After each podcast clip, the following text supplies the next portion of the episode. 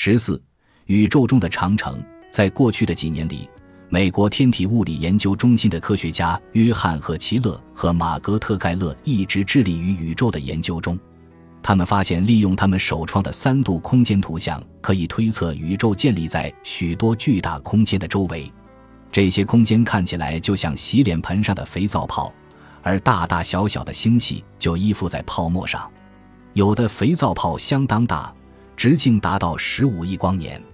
但是，这些肥皂泡是怎样产生的？构成星系的物质是如何空出这么巨大的区域来的？诸如此类的问题在科学界引起激烈争论。有人认为是大爆炸将物质从空间中心推向四周，从而形成泡状。这种说法存在着很大问题，因为它无法解释物质怎么能跑完这么长的路程，形成这么巨大的空间。最近。有人又发现了横跨天穹的一个狭长星系，这个星系长约五亿光年，宽约二亿光年，厚约一千五百光年。这是天文学家迄今为止发现的最庞大的宇宙结构。美国科学杂志详细报道了这一发现，并将其命名为长城。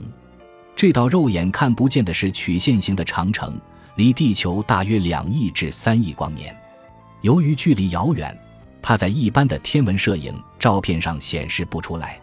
这条长城的发现使人们了解到，宇宙中最大的发光结构不是银河系中的超星系团。